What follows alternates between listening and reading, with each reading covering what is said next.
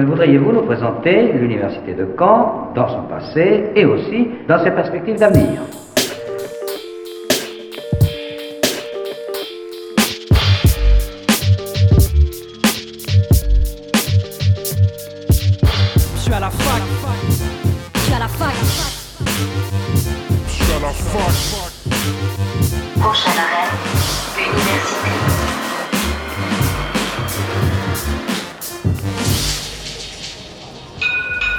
Et à tous, bienvenue dans Fact News sur Radio votre émission hebdomadaire d'actualité étudiante.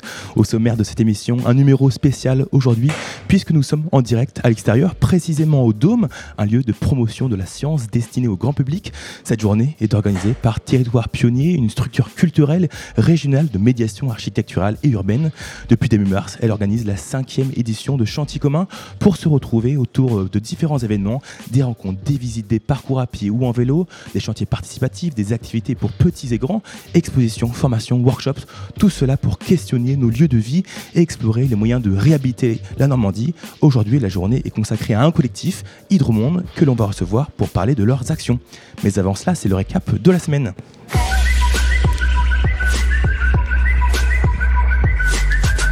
Et on commence ce récap par une information que vous n'avez pas pu louper. Des blocages ont eu lieu et ont lieu en ce moment même partout en France.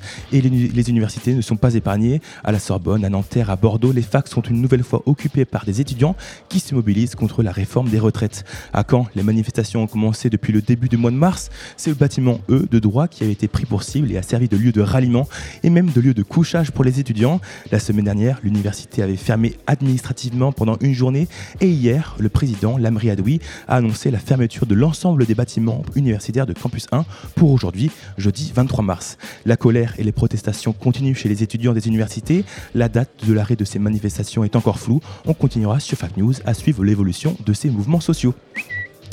Parlons d'une autre réforme maintenant, mais dans un tout autre secteur et qui est entrée en vigueur, depuis plus de deux ans. Les études de pharmacie peinent à attirer de nouveaux étudiants. La rentrée dernière, le tiers des places en deuxième année de pharma n'avait pas été pourvu, soit plus de 1200 places. La situation est inquiétante, inquiétante selon le Conseil national de l'ordre des pharmaciens, à l'image de l'ensemble du secteur de la santé. Paradoxalement, les jeunes restent intéressés par les études de pharmacie, mais ils préfèrent se rendre à l'étranger où l'offre de formation dans les universités est plus lisible. Toujours selon l'ordre des pharmaciens, il y a un manque de communication sur les études de santé en France, si bien que les jeunes sortent du lycée ne savent pas où se diriger parmi toutes les formations que propose l'université dans le secteur de la santé. Un manque de communication est notable concernant directement la filière pharma. Il existe un éventail de métiers que les jeunes ne soupçonnent même pas. Les pharmaciens ne sont pas forcément cloîtrés en officine et peuvent exercer leur métier en distribution, dans les hôpitaux ou encore dans les secteurs de la recherche. L'ordre des pharmaciens appelle le ministère de l'Éducation supérieure à rendre les formations de santé professionnelle de santé pour éviter un manque de candidats dans les études de pharmacie. La semaine dernière, on recevait sur Radio Phoenix Hugo Écart de la Bavarderie pour nous parler de la gratuiterie qui aura lieu dans ce nouveau tiers-lieu étudiant. Et c'est aujourd'hui, je vous rappelle les infos à ne pas manquer pour vous rendre à cet événement. Alors déjà, qu'est-ce que c'est une gratuiterie? C'est une braderie solidaire, 100% gratuite, pour prendre ce dont vous avez besoin chez vous. Des vêtements, des objets du quotidien, de la vaisselle, de l'électroménager, des livres. Bref, s'il vous manque des choses chez vous, n'hésitez pas à vous rendre à la Bavarderie pour trouver votre bonheur. Cette gratuiterie, elle a lieu en ce moment même au campus 2. Prenez de quoi écrire et notez bien. Campus 2, bâtiment Sciences 3, salle 3 015. Vous pouvez vous y rendre dès maintenant jusqu'à 19h et demain, vendredi 24 mars, de 11h à 19h. Bonne gratuité à tous. Le récap de la semaine, c'est terminé pour aujourd'hui. Maintenant, place à nos invités. L'invité du jour sur Fact News. Et nous recevons en ce début d'émission Marin Schaffner, ethnologue de formation, auteur et éditeur, créateur du collectif Hydromonde, et Rose, architecte et membre de Hydromonde. Bonjour à tous les deux. Bonjour. Bonjour. Alors c'est une journée spéciale ici à, à l'intérieur du Dôme, mais aussi à l'extérieur à Caen. En ce moment même, des manifestants, euh, des grévistes sont dehors pour faire entendre leur colère. Qu'est-ce que ça vous évoque cette journée, ces journées de manifestation? Bah, ça évoque forcément plein de choses. Euh, on- déjà, premièrement, on en est assurément solidaire. Euh, bon, euh, il faudrait rentrer, euh, prendre le temps de rentrer dans, dans ces discussions-là, mais j'avais eu l'honneur de passer sur Radio Phoenix au début du mois au lancement de, de Chantier commun, et on avait réévoqué les gilets jaunes notamment, et puis en fait toutes les luttes sociales. Et je pense que voilà, la période est trouble, mais elle est trouble socialement et aussi écologiquement, et tout ça est directement lié. Donc, ben, ce qu'on est en train de faire sur le bassin versant de l'Orne, de plein de manières différentes, bah, ça s'y rattache. Quoi. Faut aussi causer de comment on habite nos territoires, comment on habite euh, auprès de nos fleuves et de nos rivières, euh, et comment on repense de la justice écologique et de la justice sociale. euh, Enfin, c'est tout le système à remettre en question. Quoi. On est là pour ça. Rose, même sentiment, quand on est engagé dans une association, on peut comprendre l'engagement dans la rue euh, des manifestations qui sont dehors en, en ce moment. Absolument, et je pense que les, ces manifestations, elles invitent à penser au, temps du quotidien et quel temps on consacre à quoi et quelles sont les formes de travail qu'on a envie de pratiquer. Et en fait, euh, c'est des questions qu'on partage et l'engagement dans l'association Hydromonde, c'est aussi l'occasion d'explorer ça. Et on pense que la, la justice écologique, elle doit passer aussi par une réflexion sur la manière dont on passe notre temps quotidien et à quoi on consacre notre énergie, euh, à quoi on, pense euh, au jour le jour. Hmm.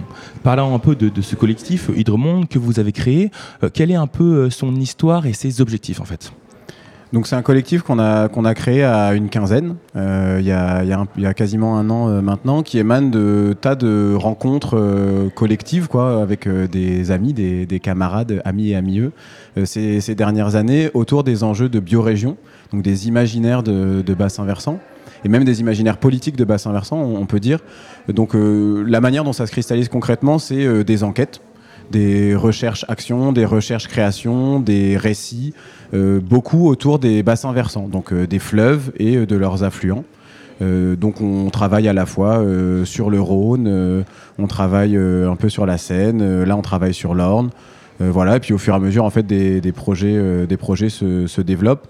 Nous, notre objectif, euh, à la fois, c'est d'avoir des espaces-temps pour pouvoir euh, agir ensemble, parce que à la, quinzaine, que nous sommes, on est euh, respectivement architectes, euh, ethnologues, comédiennes, danseuses, euh, militantes et militants euh, écologistes. Et on se réunit dans le cadre de résidences, quoi, en se situant dans des lieux pour enquêter autour de ces imaginaires de bassins versants et ces imaginaires de biorégion. Donc aller au-delà de la partition entre le social et l'écologique et puis imaginer des manières futures euh, d'habiter ensemble euh, qui soient un peu plus justes et pour les humains et pour les autres qu'humains. Hmm. On parle de bassin versant, de fleuve. Euh, qu'est-ce qu'a l'eau en fait, cette, cette matière? Qu'est-ce qu'elle a de plus que les autres éléments climatiques, euh, le- le- l'air et la terre? Bah, le fait de réfléchir à l'eau, c'est aussi. euh, bon, déjà, l'eau, c'est la, la source de toute vie. Et puis, euh, c'est une manière d'appréhender les territoires. C'est pas forcément la seule qui soit valable, mais c'est un outil très efficace pour penser le lieu où on habite. Parce que tout le monde qui habite sur cette terre habite dans un bassin versant. Et donc, euh, c'est la, limite de l'eau, c'est-à-dire là où l'eau tombe et elle coule vers un fleuve. Et ce territoire qui est compris euh, donc dans un bassin versant, c'est un territoire qui est est défini par des paramètres euh, géographiques, géomorphologiques, et qui est, a une pertinence euh, qui est en tout- au moins aussi pertinente que euh, les limites administratives avec lesquelles on travaille euh, plus habituellement, donc les communes, euh, les départements. euh. Et puis Hydromonde, c'est vraiment ça aussi, c'est aussi une dimension sensible. Hydromonde, c'est vraiment l'idée qu'il y a des tas de mondes différents, à différentes échelles, qui sont traversés par les eaux et composés par les eaux. On a probablement des hydromondes intérieurs. Pour parler un peu de cette journée, actuellement on est au Dôme, Euh, on vous a vu parler avec différents étudiants. Quel est un peu l'objectif pour vous de, de cette journée? C'est de faire parler un peu du collectif euh, Hydromonde, c'est de, de, de, voilà, discuter avec des étudiants? Bah, le principal objectif, euh, c'est d'accompagner Territoire Pionnier, euh, la Maison de l'Architecture de Normandie, dans, dans son travail sur le bassin versant de l'Orne qu'elle a, qu'elle a déjà initié. Euh, moi, je suis, je suis originaire de la Manche, donc euh, je, je suis normand.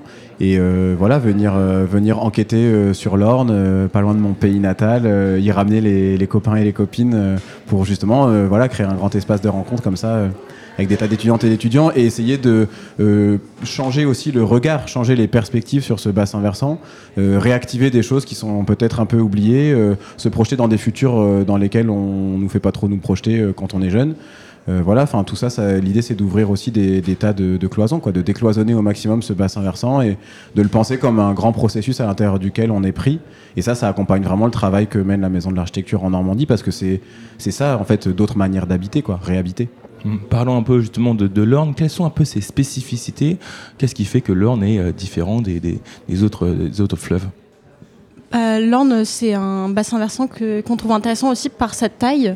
C'est-à-dire que là, on, a passé une première journée avec les étudiants euh, à la fin du mois de janvier où on a parcouru le bassin versant avec un, grand bus. Et en une journée, on avait vu quelques lieux stratégiques et on avait pu voir euh, un peu euh, l'ampleur de- des différentes situations qui peuvent exister sur, ce, sur ce fleuve. Ce qui n'est pas quelque chose qu'on aurait pu faire facilement avec la Loire parce que l'étendue est beaucoup plus importante. Donc ça, c'est un premier point. Et puis... fait, c'est aussi que les associations qui se mobilisent euh, en Normandie, notamment Territoire Pionnier, sont particulièrement dynamiques. Et on pourrait imaginer tout à fait faire ça ailleurs, mais en fait, euh, nous, on saisit les opportunités qui existent aussi. Donc euh, là, l'Orne, c'est un parfait cas à étudier. Et puis l'Orne, elle est aussi euh, très représentative des, des enjeux euh, futurs de la Normandie avec euh, le changement climatique, euh, donc euh, notamment en fait bah, la montée des eaux. Hein, tout l'estuaire de l'Orne, dans les 50-60 années qui viennent, il va profondément se transformer. L'eau va monter, les nappes vont se saliniser, la ville de Caen, elle va connaître des tas de problématiques. Et puis du coup, en fait, le truc c'est que en amont de la ville de Caen, ben il se passe plein de choses. Il y a tout un tas de territoires. euh, il y a le bocage, il y a la Suisse normande, euh, il y a tous les affluents qui vont avec. Et là aussi, il y a des, tas d'enjeux, il y a des tas de gens, qui, euh, de personnes qui déjà, d'ores et déjà, habitent de manière alternative et qu'il faut regarder ces choses-là, qu'il faut s'appuyer, s'en inspirer pour essayer de voilà transformer les, les modes de vie sur ce bassin versant. Qui par ailleurs, un dernier truc aussi qui est quand même hyper important et c'est aussi ça la Normandie, c'est un bassin versant qui est peu urbanisé à part la ville de Caen, en fait, il n'y a pas tant d'artificialisation que ça. Donc c'est aussi un endroit qui est beaucoup plus facile à réhabiter, à habiter autrement dans des perspectives euh, bah voilà, de changement climatique, de descente énergétique, de subsistance, qu'un bassin versant euh, hyper industrialisé, enfin je sais pas, du côté de Rouen ou de Paris, ça va être plus difficile d'habiter et de faire pousser des légumes euh, que bah, ici dans le bocage normand. Quoi. Comment on arrive à faire un peu émerger tous ces, tous ces enjeux entre euh, différents acteurs, des associations, la mairie, les étudiants? Comment on arrive à faire un peu ce lien, ce tissu entre, entre différents acteurs?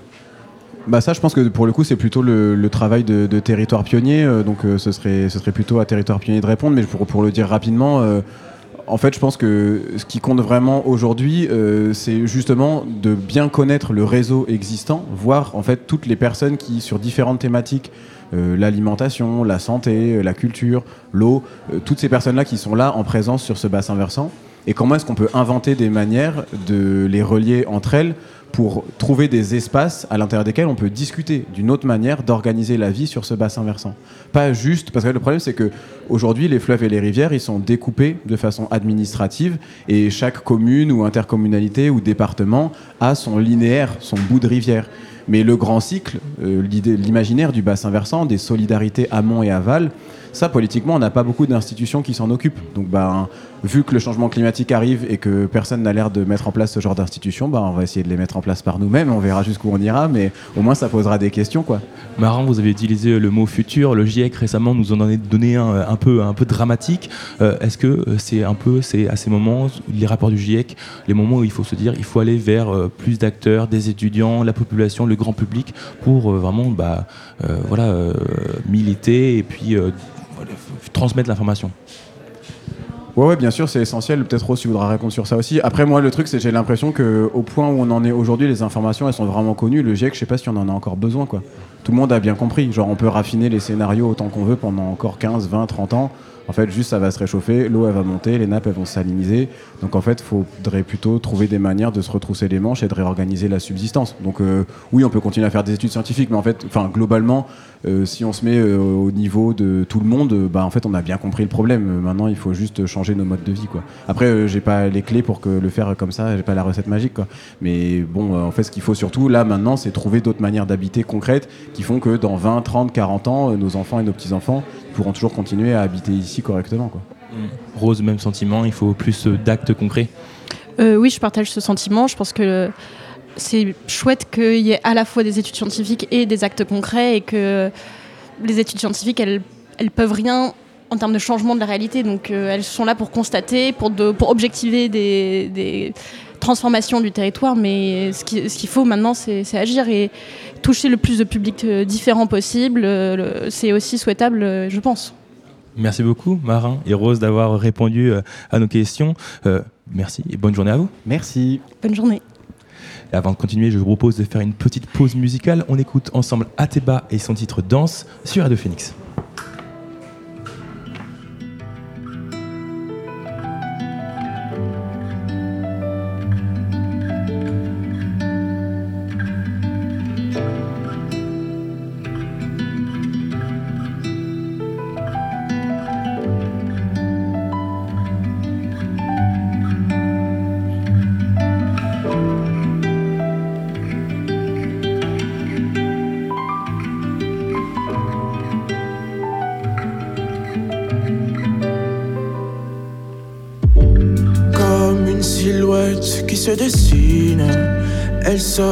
Des ténèbres.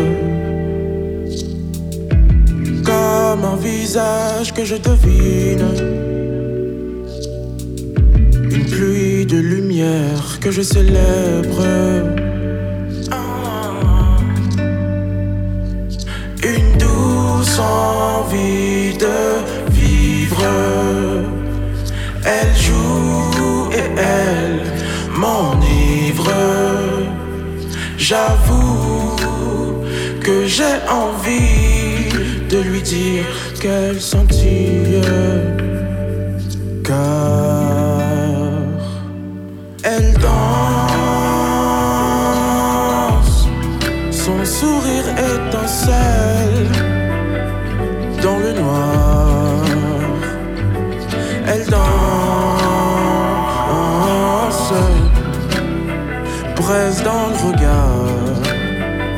De moi, tout s'embrase.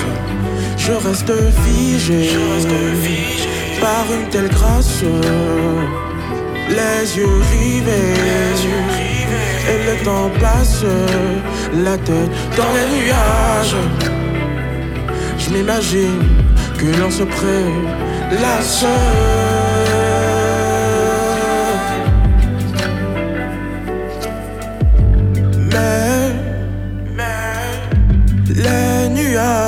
laissent la place au soleil. Il paraît trop loin, loin. mais toujours ses rayons m'atteignent.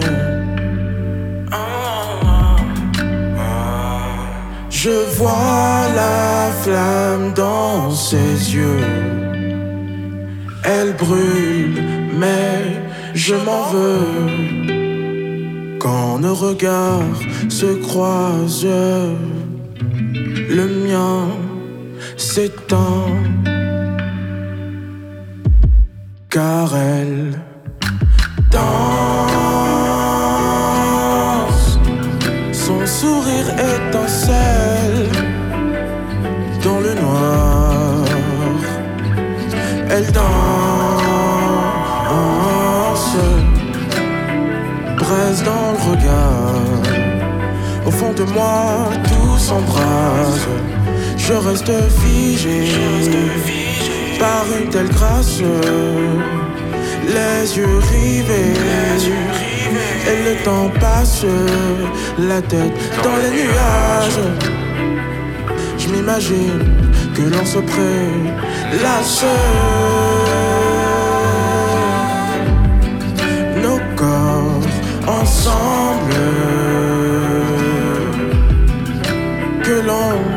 s'enlace. Jusqu'aux aurores. C'est le destin que j'implore.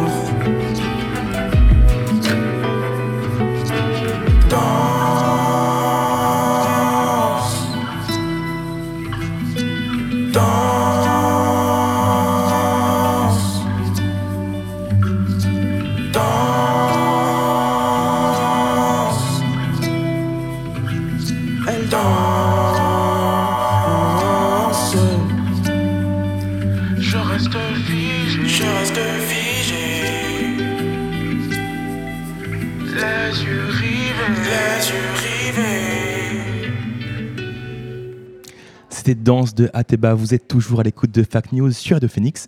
Continuons notre rencontre avec le collectif Hydromonde au Dôme.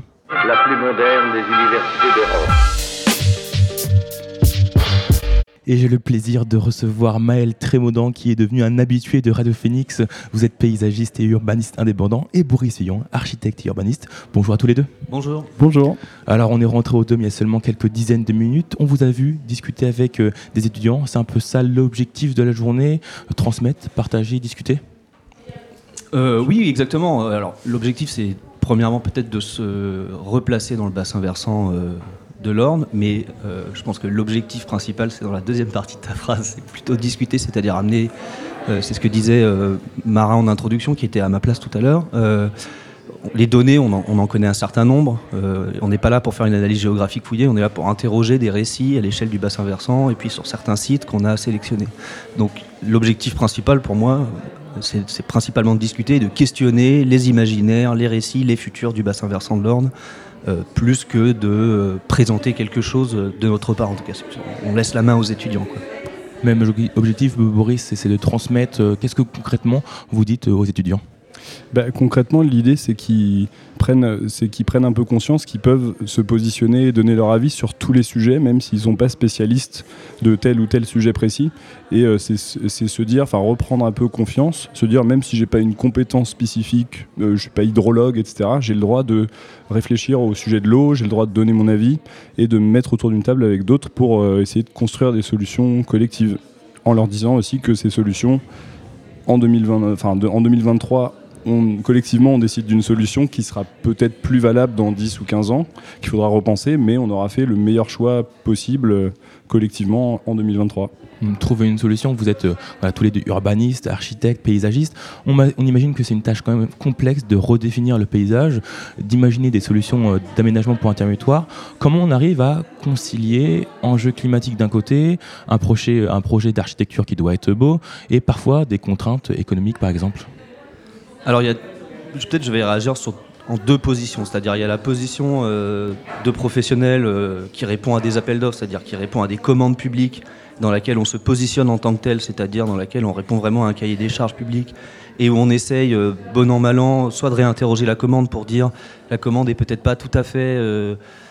questionne peut-être pas tout à fait assez profondément la question du changement climatique et dans ces cas-là, nous, avec notre vision, on essaye petit à petit de, de, faire bouger un petit peu la commande pour maximiser la résilience du travail fourni à la fin. Ça, c'est un peu la première position.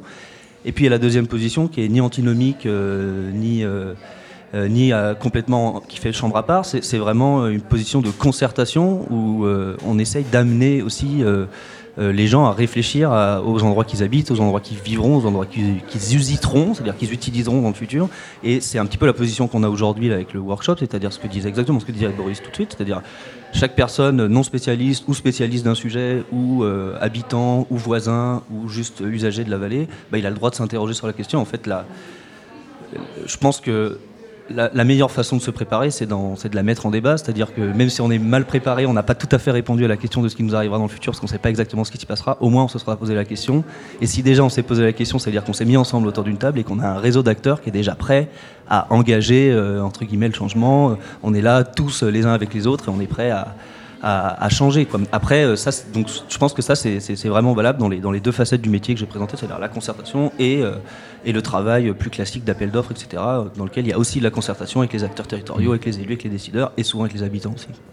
Euh, même constat, Boris, euh, comment cette, euh, cette conciliation entre enjeux climatiques, économie et d'autres facteurs, elle doit passer surtout par le dialogue avec les personnes qui vont utiliser, usiter, si j'utilise les mots de, de, de Maël, pour, euh, pour euh, habiter le territoire. Et ouais, complètement. Moi, je suis d'accord avec, euh, avec Maël. Moi, j'ajouterais juste que ce qui, est, enfin, ce qui me semble important, c'est de tout faire en parallèle.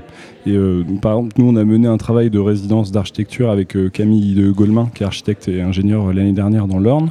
Euh, et le travail, c'était de sensibiliser les gens aux impacts du changement climatique. Mais parfois, ça nous paraît un petit peu lointain. Donc, l'idée, c'est de dire aux gens le- les impacts du changement climatique vont se passer à côté de chez vous. Donc, c'est qu'ils fassent un lien entre leur, leur mode de vie, leur quotidien et les impacts à l'échelle planétaire, etc. Et ça, c'est une chose qu'il faut qu'on s'habitue à faire tous les jours, tout le temps, pour que, euh, en fait, pour que chacun reprenne aussi une part de responsabilité dans le, dans le destin un peu collectif du pays, par exemple. Et, euh, et de, la, de la même manière, sur les questions économiques, bah, elles peuvent pas arriver juste euh, à la fin d'un projet. Euh, il faut, dès le début d'un projet, en discuter. Il faut que, par exemple, une mairie qui lance un projet pose la question de, du budget dès le début. En fait, les citoyens doivent autant se dire est-ce qu'il nous faut une école que est-ce que c'est une bonne, enfin, est-ce que c'est une bonne chose que l'école coûte 500 000 ou 5 millions Euh, C'est pas tout à fait les mêmes choses. Les habitants peuvent aussi donner leur avis sur euh, ces sujets d'économie euh, et pour, pour aider aussi les élus, par exemple, et les, décideurs à prendre des décisions euh, de manière collective. Pour rebondir sur ce que tu dis, Boris, je pense qu'il y, y a vraiment un enjeu de taille, quelque chose qui est compliqué, c'est que le, le changement climatique, c'est une question complexe de prime abord, c'est-à-dire que ça peut paraître euh, un énorme iceberg, on ne sait pas comment on va l'éviter, on arrive en plein fouet dessus. Euh, et, je pense qu'il y a deux raisons, c'est un peu ce que tu disais, Boris, à ça, c'est qu'il y a le fait que le changement climatique, il est global, donc à l'échelle planétaire, et sur le temps très long, donc c'est très très dur de situer, nous, en tant qu'humains, euh, avec une vie euh, de 50, 70, 80, 90 ans au mieux, euh, de se situer sur des, échelles millénaires comme ça, ou des, échelles- centenaires, c'est assez difficile, ça c'est le premier point. Et la deuxième difficulté, c'est le fait que c'est systémique, c'est-à-dire que le changement climatique, c'est pas une cause, un effet, ou un effet, une cause, c'est un ensemble, c'est comme un écosystème, dès qu'on qu'on touche un rouage dans la montre, dans le, système, bah, ça dérègle l'ensemble des éléments, il y a des effets en cascade, et pareil, quand on prend une solution, ou quand on décide d'agir sur quelque chose, bah, l'effet, il est en cascade sur, euh, de la même manière, de manière très systémique. Donc je pense que ça, c'est un des enjeux des projets, euh, peu importe les échelles, c'est de se réapproprier ces choses, et c'est vrai que ce que tu disais, Boris, c'est hyper juste, de- d'essayer de le voir au pas de sa porte, c'est-à-dire euh, en bas de chez soi, le long de la Rouvre, je sais pas, le long de l'Orne, le long du Noireau, d'essayer de l'observer pour se dire voilà comment, comment ça change et comment on agit dessus. Quoi. Boris, vous l'avez dit, parfois la mairie euh, débloque de l'argent pour euh, créer un projet.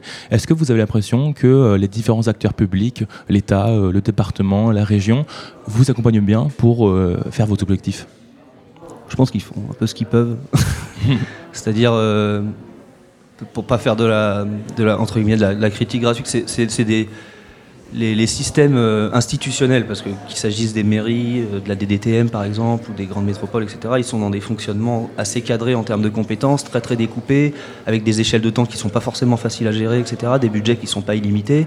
Donc je, je pense réellement qu'ils essayent de faire euh, ce qu'ils peuvent à leur échelle et chacun de leur côté. Ce qui parfois manque peut-être, euh, et c'est un peu le travail de territoire pionnier, je trouve, et des résidences, etc., c'est d'essayer de créer des passerelles et des liens en brisant des murs euh, de manière très naïve parfois, en arrivant, en posant une question euh, à l'agence de l'eau qu'elle se pose, mais qu'elle s'est posée dans un cadre très institutionnel.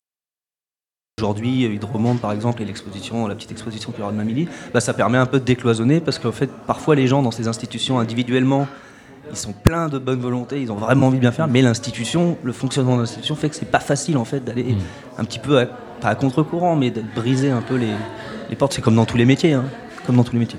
Même sentiment, Boris, vous avez l'impression que voilà, les, les- les institutions publiques font ce qu'ils peuvent et c'est là où les associations ont un rôle vraiment très important, c'est de décloisonner et puis euh, rendre le, le dialogue plus facile.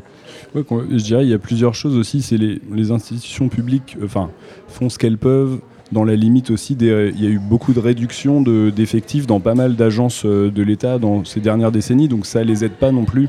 Euh, Enfin, quand vous avez moins de monde euh, dans les agences de l'eau, par exemple, euh, ou dans différents services euh, de services euh, de l'État, enfin les, les, anciennes euh, ou même des anciennes DDE, etc. Enfin, il y a- beaucoup de services euh, de, gens qui travaillaient de l'ingénierie publique entre guillemets qui a un petit peu disparu dans les dernières décennies. Euh, donc ça fait qu'il y a un petit peu moins d'accompagnement. euh, au plus proche des. C'est-à-dire concrètement, un élu d'une commune aujourd'hui, euh, il est un petit peu moins accompagné qu'il y a quelques décennies. Alors après. Il y a aussi un problème, comme tu disais Maël, de fonctionnement euh, où, tous ces services de l'État ils sont assez découpés par compétences et du coup malheureusement parfois ils, ils peuvent pas euh, tel budget, ils peuvent pas le réaffecter. Enfin c'est pas toujours extrêmement transversal donc il peut y avoir trop de budget affecté à quelque chose et pas assez à un autre et on peut pas vraiment le transvaser si facilement, etc. Et, et après il manque peut-être un, maillon, euh, mais euh, il y avait par exemple l'expérimentation intéressante de la Convention citoyenne pour le climat. Bah, je dirais bon, qui n'a pas été vraiment suivi des faits. Enfin, ça c'est dommage. Au moins, ça avait le, enfin, le mérite d'avoir été tenté. Et bah ça, je dirais, c'est peut-être un modèle intéressant. Et on peut se questionner en se disant, bah euh, peut-être que demain, dans les institutions de l'État, il y a aussi une troisième partie qui est à côté, qui est des petites conventions citoyennes locales qui aident un petit peu l'État à, parce que l'État n'a pas le temps d'aller visiter chaque zone spécifique de chaque territoire parce qu'il n'y a pas assez de monde pour le faire, et bah il y a peut-être ces petites conventions qui connaissent bien le terrain, qui peuvent apporter euh, une expertise plus locale. Le local, parlons-en. Maël, ça fait maintenant plusieurs mois que vous travaillez sur le, le bassin versant de l'Orne. Qu'est-ce que vous avez appris en fait ces derniers mois euh, en colloque avec, euh, avec Territoire Pionnier? Alors, je suis paysagiste de formation et j'habite euh, dans le bassin versant depuis pas si longtemps que ça, depuis trois ans maintenant. Et je me suis aperçu surtout, en faisant ce travail de recherche géographique, que je le connaissais pas bien. Euh, c'est le premier constat, c'est-à-dire euh, sur, quelle, sur quelle roche j'avais les pieds, dans, dans quel ruisseau, puis rivière, puis fleuve se jetait le petit ruisseau qui était en bas de chez moi, etc. Donc c'est déjà un, espèce de premier travail personnel de recontextualisation et c'est un peu euh, l'objectif aussi, enfin l'objectif, un des objectifs de se reconnecter euh, à, au bassin versant pour chacun qu'on que, que Territoire Pionnier essaye de mener et puis que, que ce travail de résidence avait pour objectif, c'est-à-dire de, de se reconnecter à ces éléments. Et se reconnecter, ça permet aussi de, donc de comprendre dans quel milieu on vit, pour comprendre comment il se transforme et pour aussi comprendre comment on agit dessus et quels sont les impacts qu'on a, euh, soit en adaptation au changement climatique, soit juste les impacts euh, globaux. En fait, une des conclusions du, des conclusions, c'est beaucoup dire, mais un des constats en fait du, du travail, c'est que le, bassin versant de l'Orne, c'est un peu un territoire étalon euh, de la Normandie ou du nord-ouest de la France. C'est-à-dire que sur, un, sur une rivière qui fait grosso modo 140-150 km, sur un fleuve, pardon, euh, on a deux grandes entités géographiques et géologiques qui sont le massif armoricain et le bassin parisien, qui sont traversés deux fois, une fois dans la plaine d'Argentan, une fois dans la plaine de Caen, et puis en Suisse normande pour ce qui est du massif armoricain, à l'échelle d'une rivière qui est en grosso modo parcourable en euh, une heure et demie, deux heures en voiture, euh, à une échelle humaine. Donc le fait d'avoir un territoire étalon comme ça, ça permet aussi de pouvoir tester un certain nombre de choses de manière sporadique et en mosaïque partout, qui sont potentiellement reproductibles. Je rejoins ce que disait Boris tout à l'heure. C'est très compliqué de connaître rien qu'à l'échelle d'un bassin versant l'ensemble des petits éléments, mais qui sont du moins assez euh, symptomatiques de ce qui peut se passer dans le massif armoricain, dans le Cotentin ou dans le bassin parisien, euh, en- dans le- euh, près de la Touque ou dans le Pays de Caux par exemple. Voilà, c'est- un des enseignements ou un des constats qu'on a fait en rencontrant les gens et en, en travaillant sur ces éléments cartographiques. Merci beaucoup, Maël Trémaudan et Boris Fillon, d'avoir répondu à nos questions au micro de Radio Phoenix. Merci et bonne journée à vous. Merci. Merci. Faisons une petite pause musicale avant de continuer cette émission spéciale. Je vous propose d'écouter l'artiste Voyou et son titre De Oiseau sur Radio Phoenix.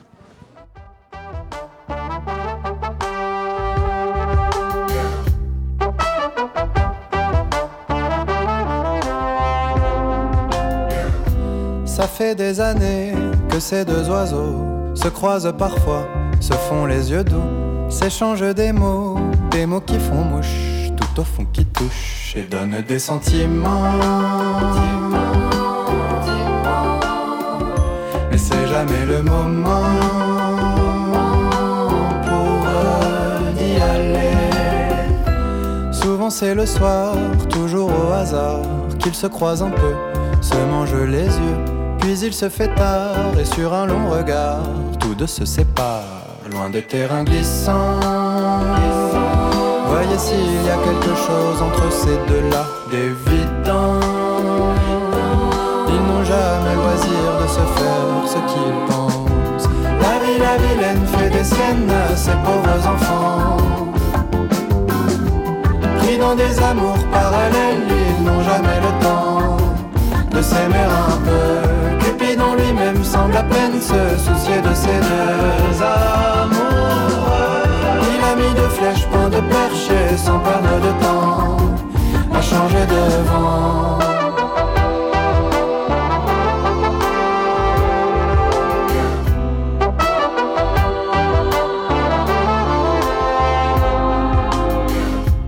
Un soir en été, on les aurait pris à se soulager du poids des baisers. Un pas de côté, un seul et farouche posé sur la bouche. Mais vous l'imaginez, bien des jours après, chacun sous son toit, ne pensait qu'à ça. Une voix dans la tête, chantant à tue-tête, t'as mis tes baskets sur un terrain glissant. Voyez si ces deux-là ne se sont laissés aller qu'un instant. Ils n'ont toujours pas loisir de vivre ce qu'ils. La vilaine fait des siennes à ses pauvres enfants. Pris dans des amours parallèles, ils n'ont jamais le temps de s'aimer un peu. Cupidon lui-même semble à peine se soucier de ces deux amoureux. Il a mis de flèches, point de perche sans perdre de temps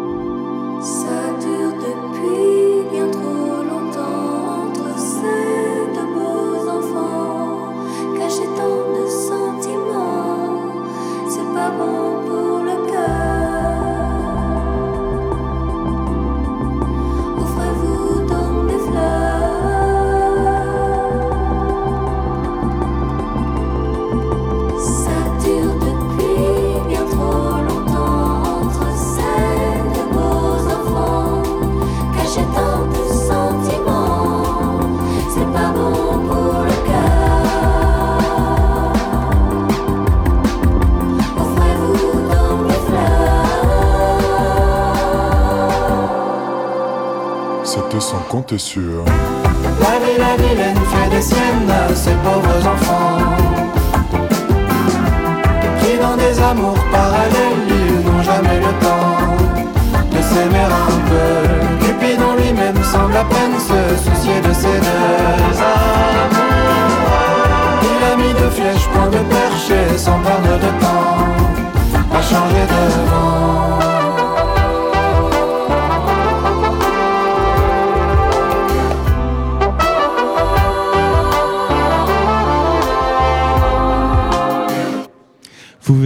Deux oiseaux de Voyous sur Red de Phoenix. Vous êtes toujours à l'écho de Fact News.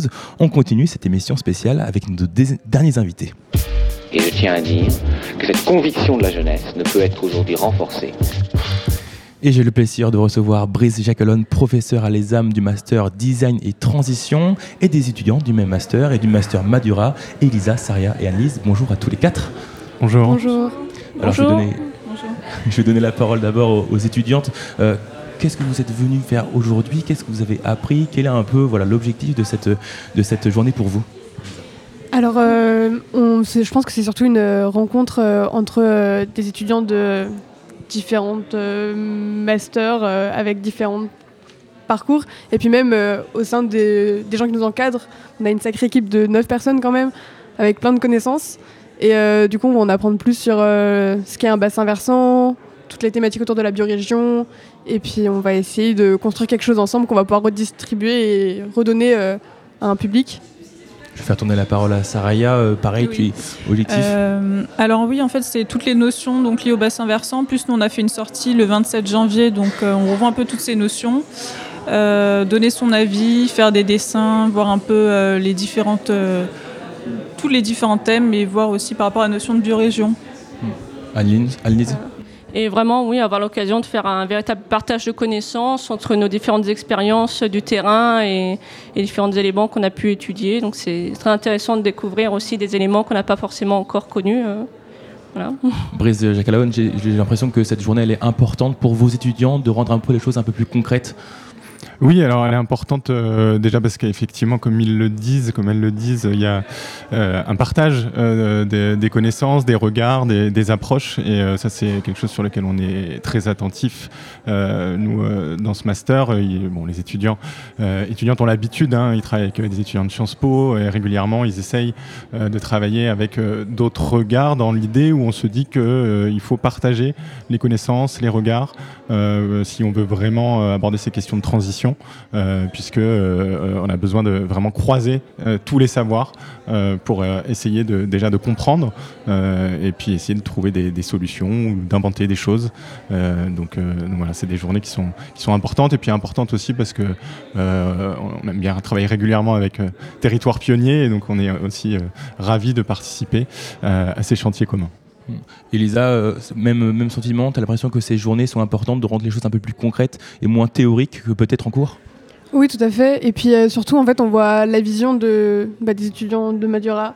Et euh, c'est une approche totalement différente qu'on n'a pas l'habitude de voir quand on est à l'école d'art ou à Sciences Po. Et du coup, ça nous enrichit énormément. Et puis, ça permet aussi de- d'essayer de, créer de nouvelles formes. Donne la, la parole à- au master Madura, même sentiment, plus de concret euh, que, que- que dans les cours où il y a un peu plus de théorie. Oui, voilà, là c'est beaucoup moins théorique. On est plus ben, en petit groupe, en petit atelier, donc on travaille chacun. euh, en plus, on a mélangé les groupes, donc c'est bien. Et euh, ben, on travaille chacun sur une thématique. Il y a cette thématique, et on essaie de trouver des solutions en fait par rapport à ces thématiques et de voir un peu ce qu'on peut proposer et ben, voilà ce qu'on veut faire. Lise Ouais, effectivement, donc mes amis l'ont déjà un peu évoqué, c'est l'occasion vraiment de découvrir euh, des éléments euh, sur la, la théorie qu'on n'a pas forcément nous étudié et, et vraiment avoir un aspect sur le pratique euh, qu'on met, qu'on concrétise en fait ensemble, parce que c'est vraiment un travail de groupe très intéressant et très enrichissant surtout. Alors le concret et le pratique, vous avez peut-être déjà pu l'aborder en janvier. Vous êtes, vous êtes promené aux abords de l'Orne. Qu'est-ce que vous avez appris en fait durant cette journée en janvier? que l'Orne euh, cherche à se redécouvrir, certainement. Il y a pas mal de choses à découvrir, à, à transmettre aussi. C'est un territoire très intéressant, euh, très vaste. Hmm. Oui, on a vu pas mal de choses. Donc, euh, ben, on a vu euh, par rapport euh, euh, à la Verre, on allait jusqu'à Rabodange, on a vu le barrage. En fait, on a vraiment passé toute la journée à voir euh, tous les alentours. Et donc euh, là, justement, on peut faire le lien avec les différentes thématiques également. Donc euh, voilà. J'aimerais qu'on rentre un peu plus en détail dans, vos formations, dans votre master. Euh, tu es, Elisa, euh, fait partie du, master design et transition. Quelles sont un peu, un peu tes semaines? À quoi ça, ça ressemble en fait le master design et transition? Alors, euh, on n'a pas vraiment de semaine type, mais euh, c'est vrai qu'on se partage les cours entre à Sciences Po, où on est plus euh, sur quelque chose de théorique, où on va nous apporter plein de connaissances, que ce soit des connaissances euh, bah, sur le milieu politique, mais aussi sociologique, euh, ce genre de choses. Ou quand on est à l'ESAM, on va plus travailler en atelier, en groupe, sous forme de workshop, un peu comme on fait là, sur des temps vraiment euh, où on va avoir des temps réflé- des temps importants de réflexion et après on met en pratique directement. Puis on a aussi beaucoup de semaines où on est euh, un peu à droite à gauche, que ce soit en France ou à l'étranger, à essayer d'être relié directement aux villes, de rencontrer les acteurs des villes pour faire des projets qui vont pouvoir exister de par la suite.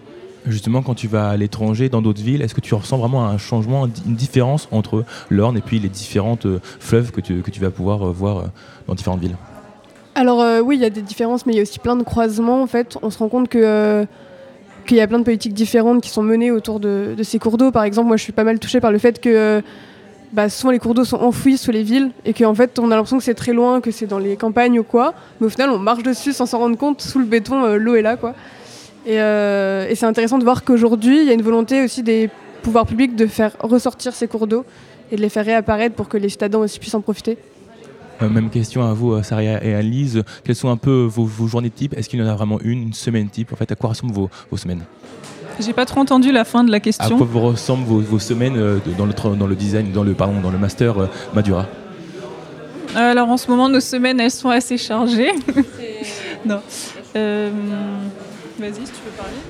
En fait, oui, on, travaille beaucoup sur euh, des, projets euh, donc assez variés. Donc là, on est sur euh, la biorégion, le bassin versant de l'Orne, mais ça va être aussi, oui, des, des études assez, diverses. Qu'est-ce que- qu'est-ce qu'on a d'autre? On a, en fait, on a beaucoup de sujets aussi d'actualité pour vraiment nous mettre dans le bain un peu en avance.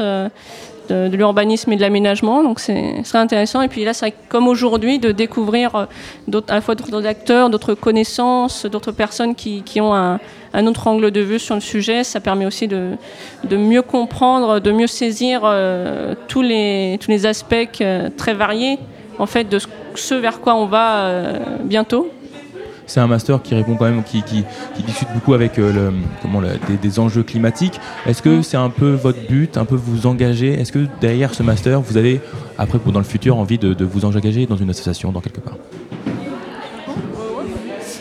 Euh, après, je pense qu'on a chacun, on a chacun des, des visions pour les parcours professionnels qui sont assez différentes. Mais c'est vrai que c'est un master en fait qui est assez euh, pluridisciplinaire.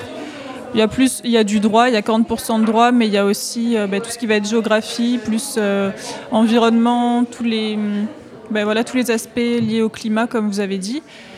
Et euh, bah, effectivement, je pense que ça, ça rentre en compte de, toute façon dans le domaine de l'urbanisme, parce que maintenant, avec tous les enjeux qu'on a vus, il y a de plus en plus de prise en compte, on va dire, du climat dans l'urbanisme, avec tout ce qui est repenser les matériaux, penser à tout ce qui va être des matériaux locaux, et euh, ben, après tous les enjeux qu'il y a liés à l'artificialisation des sols, etc. En fait, tous ces enjeux ben, rejoignent aussi euh, les enjeux climatologiques, et donc je pense que ça rentre en compte en fait dans notre formation et dans nos futurs projets professionnels, même si c'est pas forcément ben, autour du climat, on, sera, on devra faire avec en fait dans tous les cas. Donc, euh, Elisa, même avis un peu, euh, tu t'es, tu t'es euh, pris, tu as pris part de, ce- de ce- de ce master pour un peu t'engager par la suite, ou alors pour participer juste à, à, faire des transitions. Alors moi j'ai l'impression d'être déjà euh, engagée avec le master. Déjà on y réfléchit même quand on fait des projets, comment réemployer, ne pas créer pour rien et avoir vraiment, euh, enfin avoir le moins d'impact négatif. Et, euh, et j'aimerais juste que ça s'amplifie par la suite et je pense que c'est vers ça qu'on se tourne un peu tous dans le master, à plus ou moins grande échelle et différents niveaux. Après, Jacqueline, je vous laisse répondre, en tout cas réagir à, à vos élèves. Vous avez l'impression que ce master, en fait, il permet déjà de trouver peut-être une voie professionnelle, mais aussi un peu de s'engager. Euh, C'est un engagement, effectivement. Dès qu'on on pose les questions de, transition, on, cherche à, comprendre euh, effectivement comment on peut faire différemment, comment on peut inventer euh, des solutions. On parlait tout à l'heure du rapport du GIEC. On voit bien que euh, euh, va devoir inventer des solutions. Finalement, euh, on va essayer de, de- de- de le réfléchir de cette façon-là, en essayant d'être positif. Le changement climatique, en fait, il est déjà là. Si on regarde même ce que nous disent les anthropologues, quand ils, je pense à une anthropologue qui, qui était en Sibérie, Nastasia Martin, qui dit que c'est déjà là en fait, c'est déjà là et c'est déjà actuel.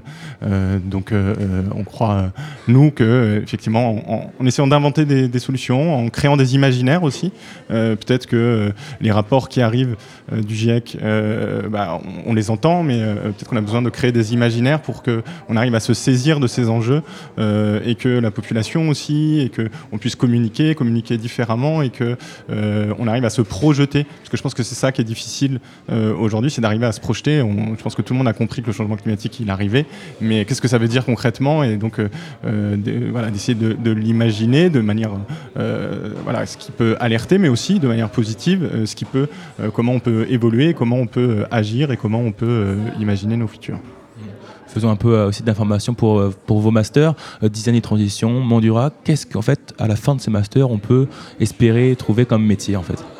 Alors j'aurais plus de difficultés à répondre sur Madura, même si je connais un peu euh, la formation, mais euh, euh, pour ce qui est du design et transition, l'idée c'est qu'ils travaillent comme dans un laboratoire, donc ils seront en capacité, avec cette double culture qu'ils ont, d'être dans des métiers de la création, du design, de l'art, mais aussi dans une analyse des politiques publiques ou dans des cabinets d'urbanisme ou d'architecture. Donc ils ont vraiment cette double, cette double euh, lecture.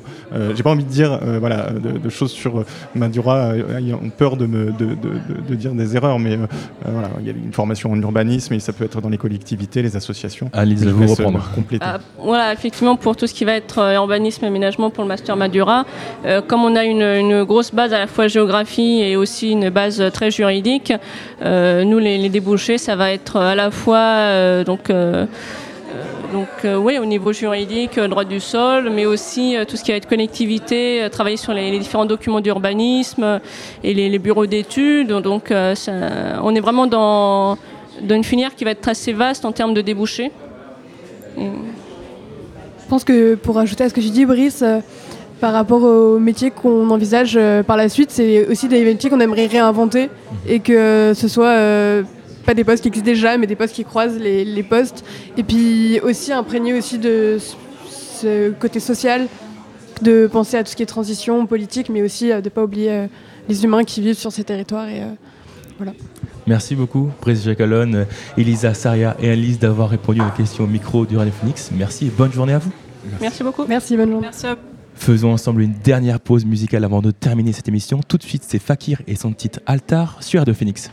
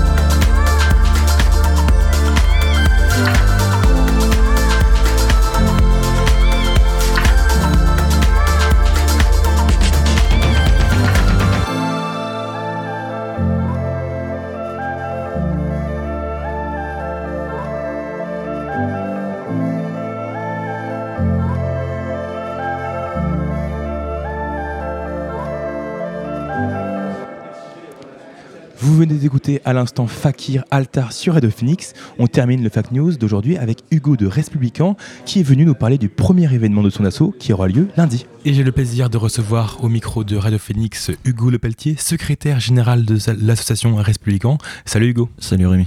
Alors, on t'avait reçu il n'y a pas si longtemps que ça pour nous présenter ton association qui a, été créée euh, récemment. Je rappelle, Respublican, c'est d'ouvrir les sciences politiques, pour reprendre tes termes, d'ouvrir les sciences politiques au plus grand nombre et ça va être le cas dès la semaine prochaine avec votre conférence débat sur la démocratie environnementale. D'abord, pourquoi avoir choisi ce sujet-là, la démocratie environnementale? Alors, la démocratie environnementale, pourquoi? Euh, Premièrement, parce que c'est euh, le- comment dire l'écologie, l'environnement est une des thématiques qui intéresse le plus la jeunesse.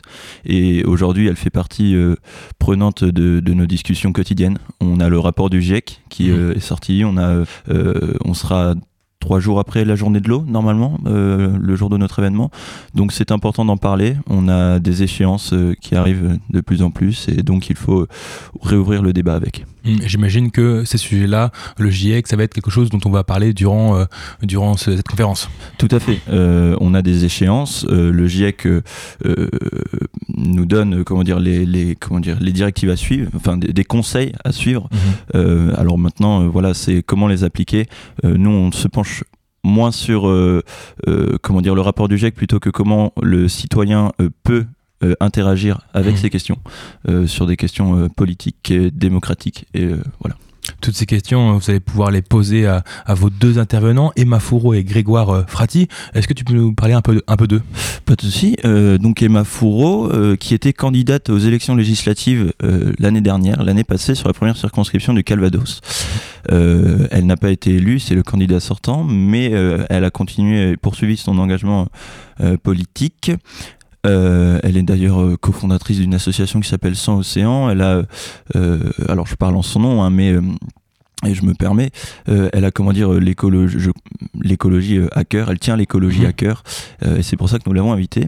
Et autrement, nous avons donc Grégoire Frati qui lui était membre de la Convention citoyenne pour le climat en 2019. euh, qui euh, euh, a fait partie d'une association qui a suivi qui s'appelle les, les 150 hein, qui ont voulu poursuivre le combat après euh, la convention. Il est d'ailleurs parrain de l'association Bossy Sévère qui a pour vocation de planter des arbres partout en France. Ils ont un objectif alors je ne veux pas me tromper dans les chiffres mais je crois que c'est 2 milliards d'arbres Mhm. d'ici euh, euh, 2050 ce qui est un, un très beau chiffre. Et pourquoi ces intervenants? Est-ce que tu avais déjà un contact avec eux avant? Alors un contact, euh, pas nécessairement, mais pourquoi ces intervenants En fait, nous voulions euh, euh, interroger un acteur politique, donc Emma Fourreau, et un acteur dit société civile, donc Grégoire. Voilà. Parce que c'est un peu le comment va se dérouler la soirée. Ça va être un échange entre les deux intervenants, mais aussi avec le public. C'est ça que je voulais savoir. C'est comment est-ce que tu- euh, comment euh, comment vont se dérouler un peu les échanges? Alors, il est construit en deux temps. Il est construit donc dans un premier temps sous la forme d'un débat entre les deux intervenants. Un journaliste ira poser des questions, euh, essayer un peu de, de titiller, voir un peu leurs propositions, voir comment ils imaginent euh, cette question, comment ils imaginent remettre le citoyen au cœur du débat.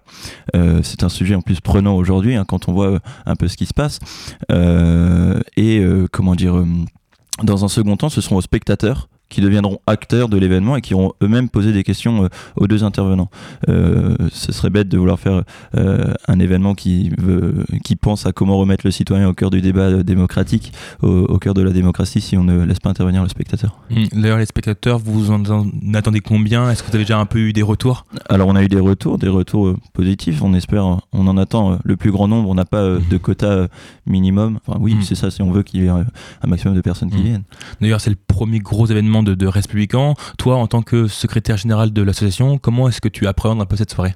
Un peu de stress parce que secrétaire général mais aussi organisateur, enfin co-organisateur avec euh, euh, Léonie Buin donc euh, qui est elle responsable formation au sein de l'association. On, on a tous les deux travaillé pour mettre en place ce projet. Plus ça va, plus les jours avancent, plus le projet se concrétise.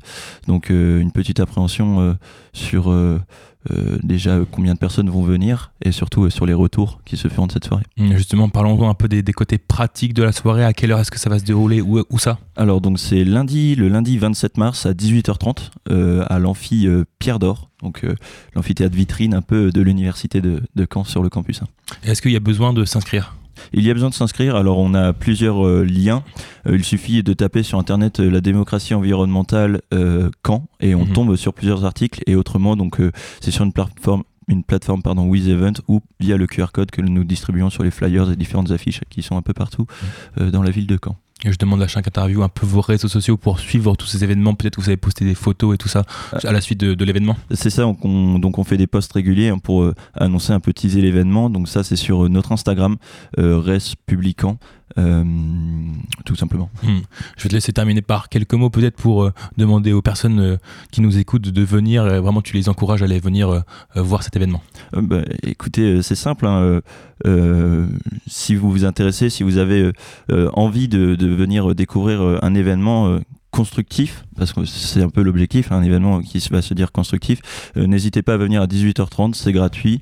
euh, et euh, surtout, je pense que nous en ressortirons tous avec un, un beau moment. Voilà. Merci beaucoup Hugo d'avoir répondu à nos questions et bravo pour cet événement. Donc je le rappelle encore une dernière fois, le débat aura lieu à l'amphi Pierre d'Or lundi 27 mars à 18h30. Merci Hugo et à la prochaine. Merci à toi Rémi. Salut. Merci encore à Hugo et bravo pour son événement. Et merci à toutes les personnes qui ont participé à ce numéro spécial en direct au Dôme. Et merci à Territoire Pionnier d'avoir organisé cet événement.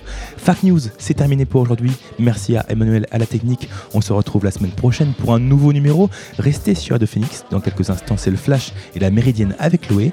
Bonne journée à toutes et à tous sur Radio Phoenix.